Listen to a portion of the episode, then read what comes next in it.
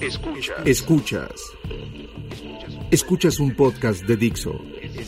Escuchas Crimen Digital con Andrés Velázquez.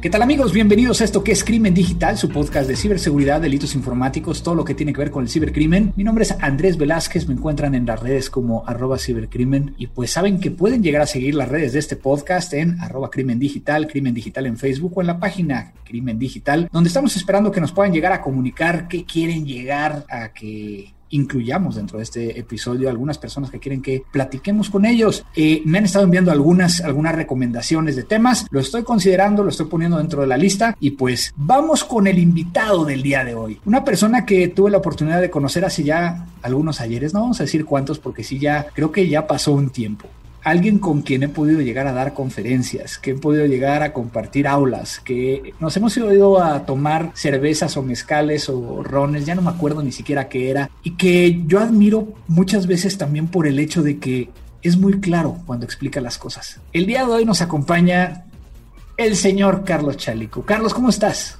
Bien, muchas gracias, emocionado. La, verdad es que ha sido un gustazo escuchar eh, este podcast desde que empezó hace ya algunos años. Algunos años después de que tú y yo nos conocimos, que como bien dices ya, ya lleva un rato. Y, me da muchísimo gusto hoy estar aquí contigo. Tú eres alguien a quien yo respeto y admiro mucho también. Has estado en el mercado un montón de tiempo y, definitivamente te mereces el posicionamiento que te has ganado. Así que gracias por, por la invitación y por dejarme estar aquí contigo. No, al contrario, al contrario. Y, y bueno, obviamente yo conocí a Carlos en México. Carlos eh, trabajaba en una de las firmas más grandes eh, a, nivel internacional y nos dejó. Un día recuerdo un mensaje de él diciendo, ¿qué crees? Nos vemos y pues lo he podido llegar a ver en, otros eventos porque regresa a México regularmente o regresaba en la antigua normalidad, pero pues como le hacemos siempre en Crimen Digital, Carlos, te voy a pedir que por favor te presentes y que puedas llegar a compartir un poquito de, qué es lo que estás haciendo desde una perspectiva de cómo empezaste hasta donde te encuentras ahora.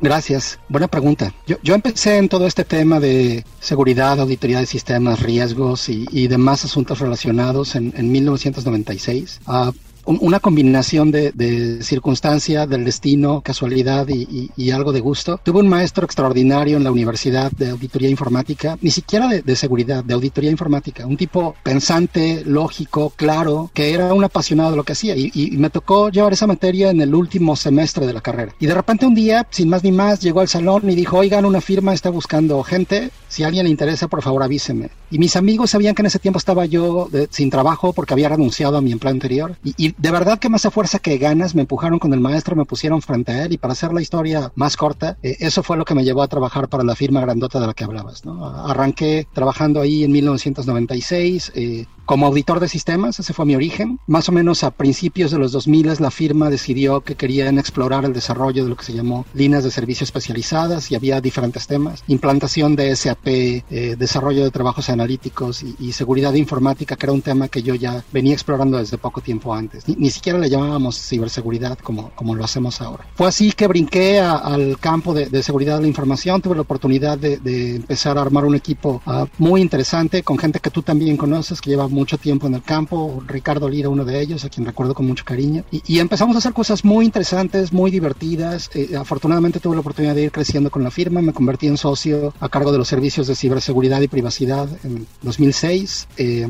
esto para México y Centroamérica, y de repente, como bien dices, se me metió el diablo y me vino a la cabeza la idea de venirme a Canadá a disfrutar de los inviernos. Y así pasó. En 2012 eh, dejé la firma, dejé, dejé prácticamente todo en México y me vine a continuar con, con, la vida de este lado. Estuve trabajando con un par de firmas canadienses más pequeñas por un tiempo, una de ellas especializada en protección de datos personales. Hace tres años regresé a trabajar a la misma firma para la que trabajaba en México y ahora estoy encabezando el equipo de privacidad a nivel nacional para, para la organización. Ha, ha, sido un viaje muy interesante, ha sido un viaje en el que me, me, ha tocado ver una evolución y una, y una diferencia también entre lo que, lo que se hace y cómo se hace en México lo que se hace y cómo se hace en Canadá. Eh, fue, muy interesante ver que aunque estuve fuera de esta firma cinco años, regresar me, permitió tener una sensibilidad más, más clara de los cambios que se habían dado tanto en el mercado como dentro de la propia organización. Hoy, además de trabajar para la firma, eh, doy clases para la Universidad de Toronto. Tiene un programa de Cyber Security Management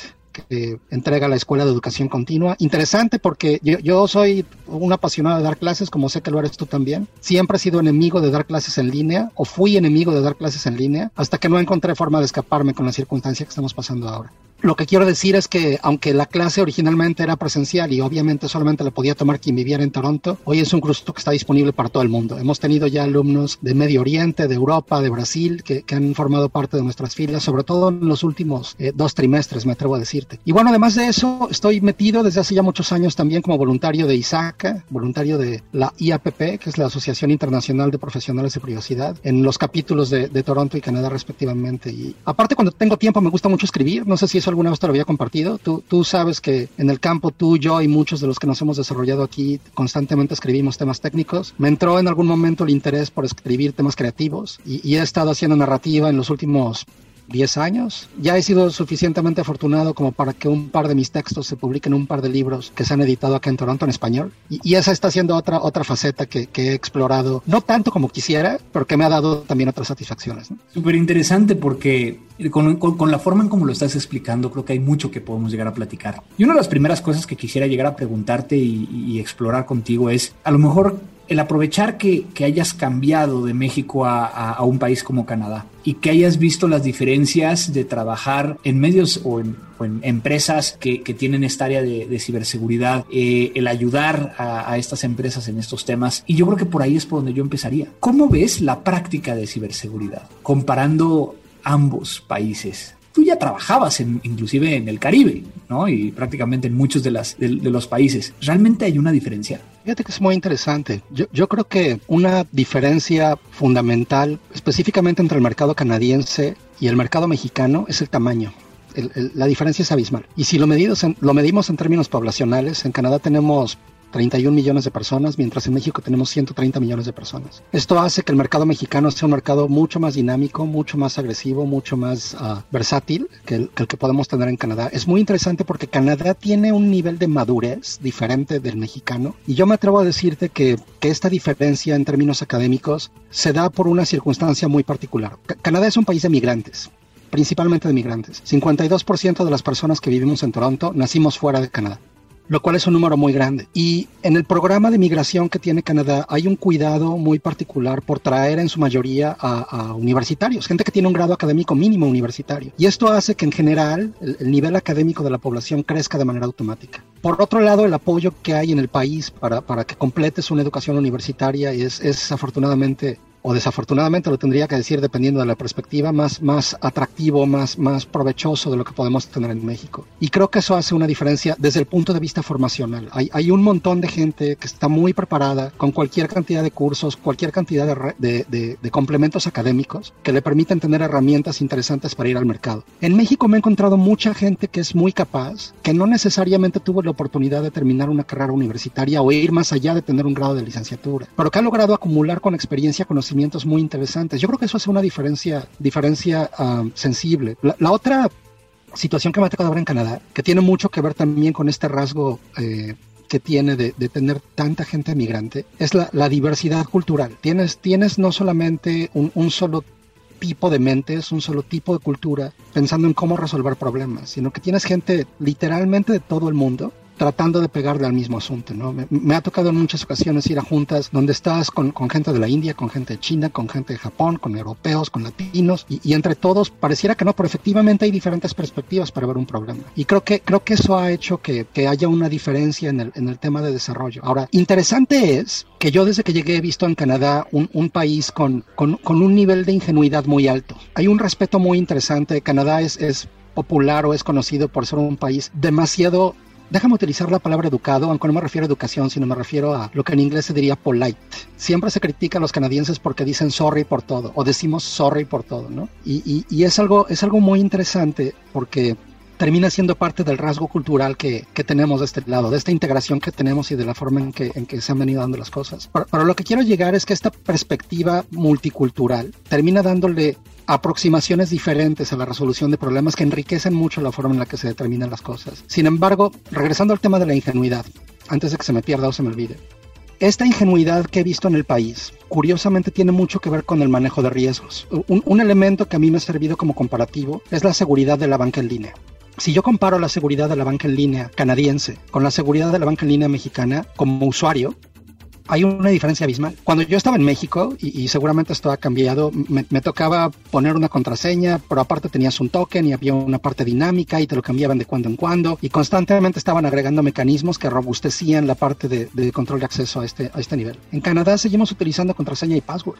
De hecho, hoy ya tengo la posibilidad de utilizar caracteres especiales en mi contraseña, pero cuando llegué hace ocho años no podía utilizar caracteres especiales en la contraseña. Aun cuando quisiera, el sistema me impedía utilizar esos caracteres especiales. Entonces es, es muy interesante cómo la personalidad del país, déjame decirlo así, crea una condición de percepción de riesgo diferente en los dos, que hace que se tenga una perspectiva distinta. Sin embargo, la formación de esta multiculturalidad en, Canadá hace también que se tengan respuestas distintas a los problemas que se están enfrentando. ¿Estoy siendo claro con lo que explico? ¿Te suena? Sí, claro, y, y, yo le agregaría este factor social, ¿no? No hay tanta gente que está tratando de vulnerar los bancos porque saben que hay una repercusión, porque hay una investigación. Y ya vienen otros temas, no nada más desde el punto de vista de ingenuidad, ¿no? Exacto. Incluso déjame, déjame ir un, poco más lejos. Tú y yo hemos estado también muchas veces en el tema de protección de datos personales y, sabemos que la ley mexicana se, libera en 2010 y esto le da un, cambio a ese campo en particular en México. Desde ese tiempo yo ya sabía que había una regulación en Canadá y Canadá siempre ha tenido también una presencia muy especial en el tema de protección de datos personales. En un dato que me pareció muy interesante y, y creo que te va a parecer interesante también, cuando comencé a entender los orígenes de la ley canadiense me encontré un texto que decía, la ley federal canadiense canadiense enfocada en la protección del gobierno, protección de datos personales a nivel gobierno, se liberó el mismo año que se presentó en el mercado la Commodore 64. La pregunta es, ¿seguimos usando la Commodore 64? La respuesta es no, la tecnología ha avanzado. Sin embargo, la ley canadiense sigue siendo la misma. ¿Por qué si ya no usamos la Commodore 64 se sigue usando esa regulación? Entonces, Canadá fue uno de los primeros en brincar en el campo de protección de datos personales, ideas muy interesantes. Ha habido pensadores muy interesantes. La doctora Anka Bukian, que fue comisionada de, Ontario en materia de privacidad, eh, fue quien hizo popular quizá no me atrevería a decir creo, pero hizo popular el concepto de privacidad por diseño. Y ha habido muchos otros. El, el Lab de la Universidad de Toronto con Ron Biebert, que es muy famoso y, ha hecho estudios muy interesantes de la mano de Edward Snowden o acompañando a Edward Snowden y a otros personajes. Es también canadiense, es decir, hay mucho talento. Pero de repente hay temas en los que no, no entiendes por qué hay tanto retraso. Apenas hoy, después de casi nueve años de que yo, yo migré a Canadá, estamos atestiguando un posible cambio en materia regulatoria en temas de protección de datos personales que acercarán a Canadá a lo que se está teniendo en Europa en, materia de, Reglamento General de Protección de Datos. Pero son esas disparidades las que son muy interesantes. Yo creo que, como tú bien lo dices, en México, por diferentes circunstancias, el riesgo es mayor y entonces en el campo de ciberseguridad nos tenemos que mover de una forma distinta. Y, eso es lo que creo que que va generando esas diferencias. Yo creo y estoy convencido de que la necesidad y el valor de tener estos mercados integrados está ahí a mí me, emocionó mucho, y no sé si estoy siendo muy ingenuo o, extremadamente optimista, pero me emocionó mucho cuando se firmó el nuevo Tratado de Libre Comercio, eh, la versión 2, que, que, es muy curioso que en cada país le pusieron un nombre en el que el tratado comienza con el nombre de ese país. En México se llama TEMEC, en Estados Unidos le dicen US eh, sí, no sé qué cosa. En Canadá le llamamos CUSMA. El caso es que este documento tiene un capítulo, el capítulo 19, que tiene consideraciones específicas para crear un mercado digital, similar que el mercado digital que existe en Europa. Y dentro de la definición de este mercado digital hay un apartado de protección al consumidor, un apartado de protección de datos personales y un apartado de seguridad de la información o ciberseguridad. Y lo que dice en términos eh, simples, creo, es que las tres partes, México, Estados Unidos y Canadá, deberán de crear condiciones similares para toda la región en estos rubros. Entonces yo creo, y es ahí donde creo que quizá esté siendo muy optimista, pero yo espero que en algún momento los tres países podamos ponernos al mismo nivel en estas materias, protección del consumidor, ciberseguridad y protección de datos personales. Si realmente queremos un mercado digital regional, creo que son de los elementos mínimos que tendríamos que estar definiendo. Y, obviamente este tema del, Tratado de Libre Comercio entre estos tres países presenta estas, estas situaciones, estas oportunidades. Pero ¿qué me dices de las personas? los que trabajan en ciberseguridad. ¿Hay diferencia? Digo, más allá de la parte, digamos, de sus orígenes, como acabas de, explicar, eh, más allá de este pensamiento y de que están utilizando, pues, estas diferentes perspectivas para resolver problemas.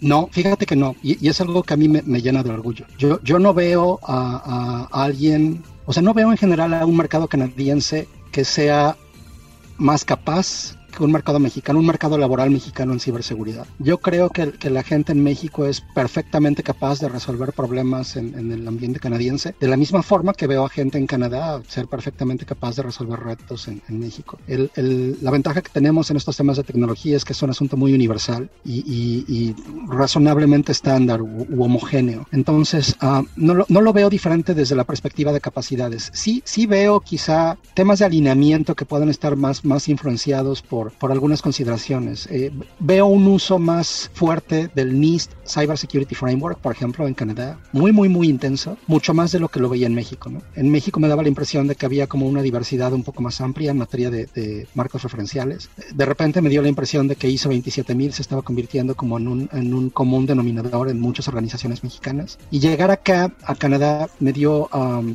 me dio la, sorpresa de encontrarme con, frameworks que en México no estaban siendo tan comunes. Sin embargo, siendo muy sensatos, si los ves de fondo y los analizas con detalle, el, concepto sigue siendo el mismo y, el fondo te lleva a las mismas consideraciones, desde órdenes distintos, taxonomías diferentes y, quizá en algunos puntos niveles de detalle diversos, pero en el fondo la protección de la información es muy similar desde, diferentes perspectivas. Y, en consecuencia, yo, yo, no veo una diferencia en términos de potencia de las dos fuerzas laborales, las, las veo muy parejas y además de eso no, no veo que haya tampoco un, un, tema que las despegue. Creo que esta, este tema de los marcos referenciales es, es casuístico y, y, coincidental, pero no veo que haya mayor diferencia. Y a lo mejor te voy a meter en camisa de once varas y hacerte recordar, ¿no? Pero ¿recuerdas de alguna situación, algún tema de ciberseguridad o de protección de datos donde el hecho de trabajar con un equipo multicultural haya, haya florecido nuevas formas increíbles y rápidas para resolverlo?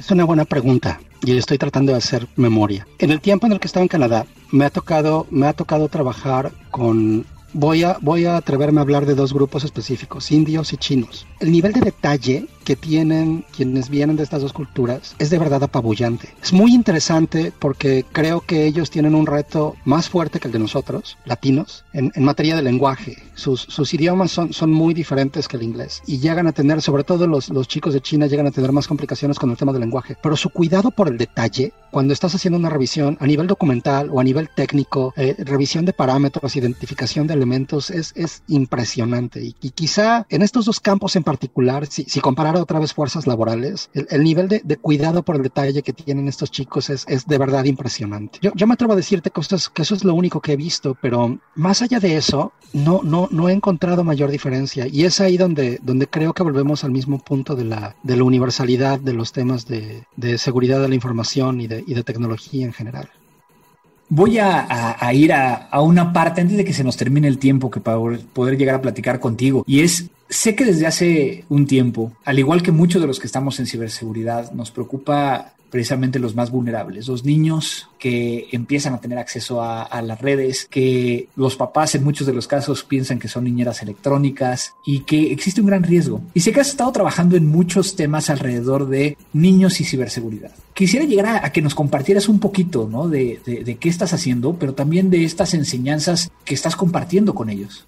Sí, claro. Fíjate que efectivamente desde desde hace tiempo, simplemente conviviendo con los niños de mi familia, me, me, di cuenta de que llegué a la conclusión de que estábamos teniendo como sociedad un efecto ilusorio. ¿A qué me refiero? Los dispositivos que tenemos hoy son mucho más intuitivos que la Commodore 64 de la que hablaba hace rato o, o de la computadora con la que tú o yo comenzamos a trabajar. Mucho más intuitivos. Las interfaces gráficas son muy amigables, eh, eh, todos estos gestos que tienen habilitados los dispositivos que ahora utilizamos hacen, hacen que el uso sea muy sencillo. Y cuando llego al punto de que tenemos un efecto ilusorio, me refiero refiero al hecho de que simplemente por ver que nuestros niños son capaces de interactuar con los dispositivos de, de, de, una forma tan ágil como lo vemos, nos da la impresión y les da la impresión también de que hay un dominio completo y absoluto de la tecnología. Y creo que lo que está pasando es que hay un dominio completo de la interacción con el dispositivo, lo cual es perfecto y está bien. Para eso es que se ha creado este, este nivel de intuición en el manejo de las herramientas. Sin embargo, creo que, que lo que nos crea una ilusión y lo que nos termina por cegar en esta interacción es la identificación de los riesgos que hay detrás. Creo que a pesar de que las interfaces hoy son muy intuitivas, todas las conexiones que hay detrás de los dispositivos que tenemos son muy complejas. Ahora que puedes habilitar incluso la integración de una tarjeta de crédito en tu teléfono celular, sea Android, sea iPhone, lo que sea, y pagar desde el teléfono sin necesidad de utilizar una tarjeta de manera directa, se abren un montón de conexiones que antes no teníamos. Y me da la impresión de que esta, esta sensación de que se tiene un dominio completo de la tecnología te quita el temor por aquellos temas a los que deberíamos tener de respeto. Y no es que quiera llegar al punto de que le tengamos miedo a la tecnología, al contrario, me parece extraordinario lo que estamos pasando, pero creo que le hemos perdido totalmente el respeto a los problemas que podemos enfrentar. Y hoy con este tema de que estamos trabajando desde casa, pues creo que los riesgos que antes veíamos nada más a nivel corporativo se trasladan también a nuestras casas y la posibilidad de que tengamos problemas en casa que podrían estar afectando a un corporativo existen. En consecuencia, lo, lo que hice es que desde la perspectiva de voluntariado que te comenté que he tenido con diferentes organizaciones, en algún momento platicando con ISACA, que es esta organización que agrupa especialistas en ciberseguridad, riesgos de TI y más recientemente privacidad también. Les dije, oigan muchachos, esta organización tiene mucho tiempo enfocada a resolver temas corporativos, pero hoy el uso de tecnología y el enfrentarse a riesgos de ciberseguridad o privacidad no responde a temas corporativos únicamente. Ya todos tenemos un dispositivo en casa. Entonces, ¿por qué no dejamos un poquito el tema corporativo a un lado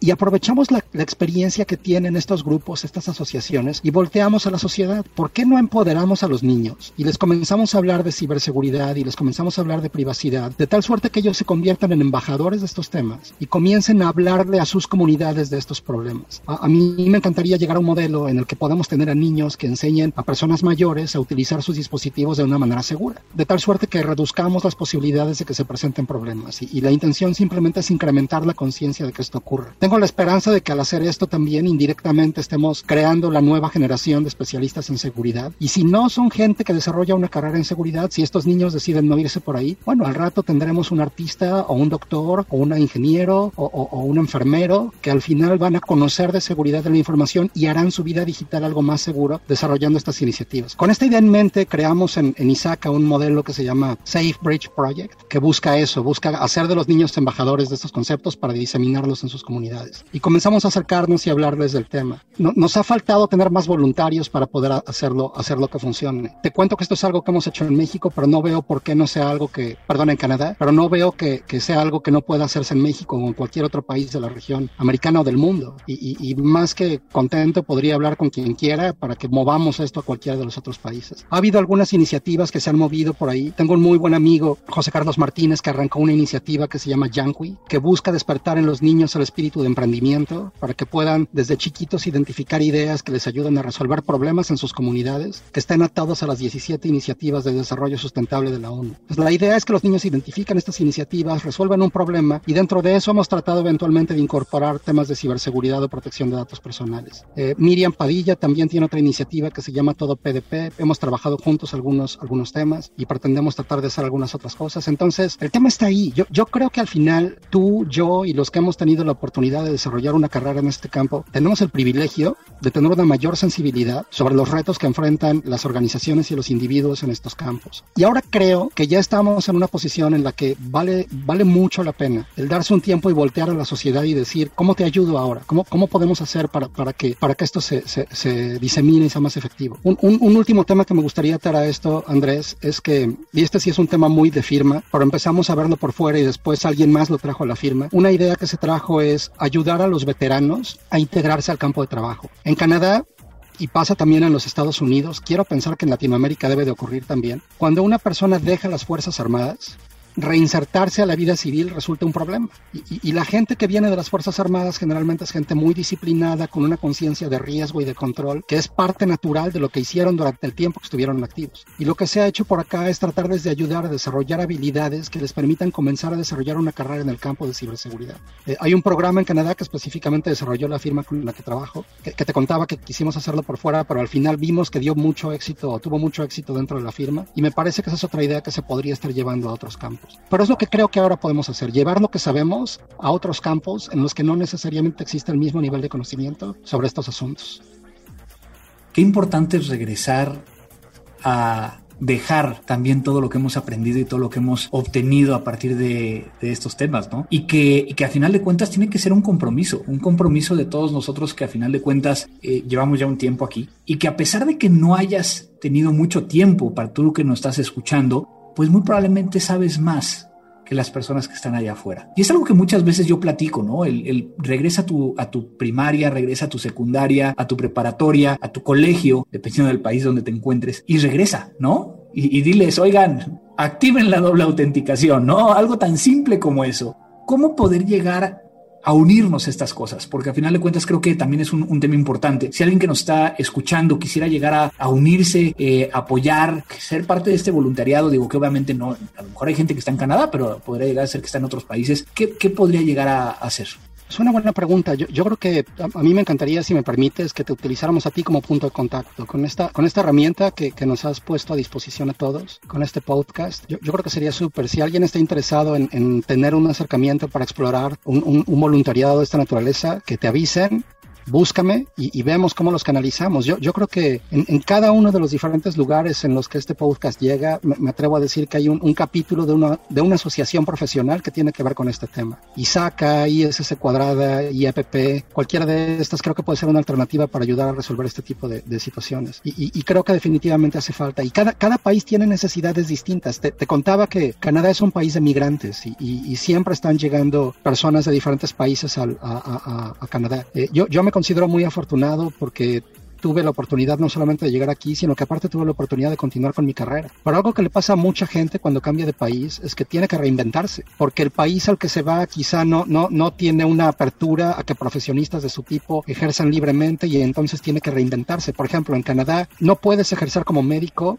ni puedes ejercer como abogado a menos que tengas estudios en una universidad canadiense. Entonces, un abogado no canadiense que viene a Canadá, quizá los estadounidenses tienen una oportunidad distinta, ahí no lo sé. Por un abogado latino, voy a decir, que llega a Canadá perfectamente titulado, no va a poder ejercer en Canadá hasta que complete sus estudios de leyes en Canadá. Lo mismo pasa con los médicos. A lo que quiero llegar con este punto es que Dentro de uno de los tantos programas de aceptación de migrantes, hubo una entidad, una organización, una, una not for profit, que se interesó en desarrollar un programa de ciberseguridad. Y lo que hicimos fue ayudarles a crear un programa de fundamentos de ciberseguridad que permitiera a los migrantes conocer el tema más de cerca ver de qué se trata, de tal suerte que ellos decidieran si quieren desarrollar una carrera en este campo. Y lo interesante es que a cinco años de que el programa inició, nos hemos encontrado con un número interesante de gente que ha desarrollado una carrera en ciberseguridad que ya es exitosa. Hubo, por supuesto, muchos otros que simplemente tomaron el curso y pasó, se fueron por un rumbo totalmente diferente. Pero lo interesante es ver cómo te conviertes en transformador de vidas. Cuando a alguien le das un pedacito de lo que sabes y ese pedacito de lo que sabes le sirve para poder engancharse en la etapa siguiente de su vida. Y, yo creo que es lo que, lo que vale la pena que hagamos. Insisto, ese es un tema y una necesidad muy de Canadá. Cada país, cada, cada región en el mundo puede tener una necesidad diferente y es donde creo que vale la pena que busquemos cómo ayudar.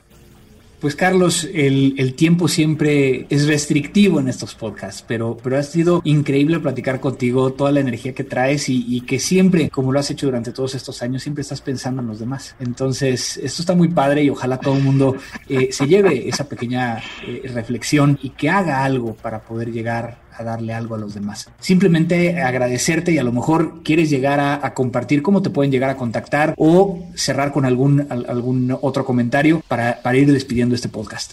Seguro, en, en, en, LinkedIn, si alguien me quiere buscar, me encuentran como Carlos Chalico. Si me quieren buscar en Twitter, me encuentran como arroba Carlos Chalico también. Hay otro usuario, Carlos Chalico T. Cuando me mudé a Toronto tuve la, la intención de tener una cuenta para tuitear en inglés temas canadienses y otra cuenta para tuitear en español temas mexicanos. Fue una locura. Entonces, Carlos Chalico T está prácticamente apagada, casi no la uso. La que uso es la otra y de repente tuiteo en español, de repente tuiteo en inglés. No tanto como lo hacía antes, pero, pero sigo estando ahí presente y si alguien me busca por ahí, definitivamente estaré, estaré en contacto. Y, y, y yo creo que me gustaría cerrar solamente, además de agradeciéndote por la oportunidad, Andrés, que siempre, siempre es padrísimo platicar contigo. Me, hubiera encantado hacerlo en persona. Qué lástima que no se pudo. Ya habrá otra oportunidad en Monterrey, en México en cualquier otro lado. Pero, pero me gustaría eh, cerrar diciendo que, que creo y siempre he estado convencido de que en temas de seguridad, protección de datos, eh, control interno, lo, que tenemos que utilizar es desafortunadamente el menos común de los sentidos, que es el sentido común. Hay mucho dentro de este campo que es eso precisamente, y, creo que es lo que tenemos que hacer como, como individuos cuando estamos teniendo presencia en, el ambiente digital, redes sociales, internet en general. No habría que compartir lo que no compartiríamos si estuviéramos en la calle. Mil gracias por la invitación, Andrés. Al contrario, muchas gracias por estar en Crimen Digital y pues hasta aquí vamos a dejar la entrevista del día de hoy. Mucho que reflexionar, mucho que pensar. ¿Qué vamos a dejar?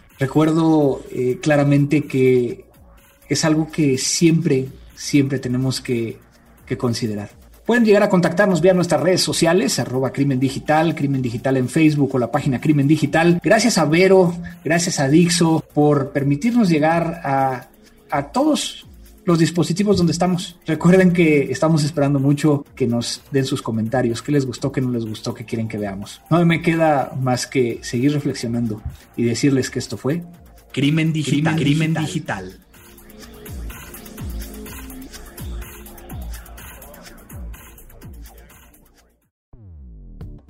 Dixo presentó Crimen Digital con Andrés Velázquez. La producción de este podcast corrió a cargo de Verónica Hernández. Coordinación de producción, Verónica Hernández. Dirección General, Dani Sadia.